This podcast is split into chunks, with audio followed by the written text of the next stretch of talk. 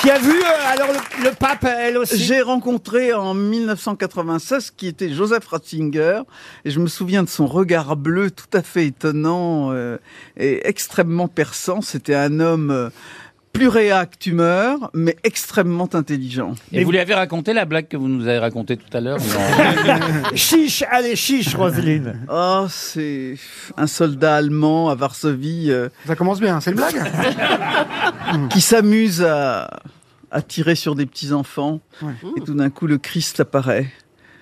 Il dit tu arrêtes, tu tues pas celui-là parce que celui-là il s'appelle Karol Wojtyla et j'ai décidé d'en faire un pape.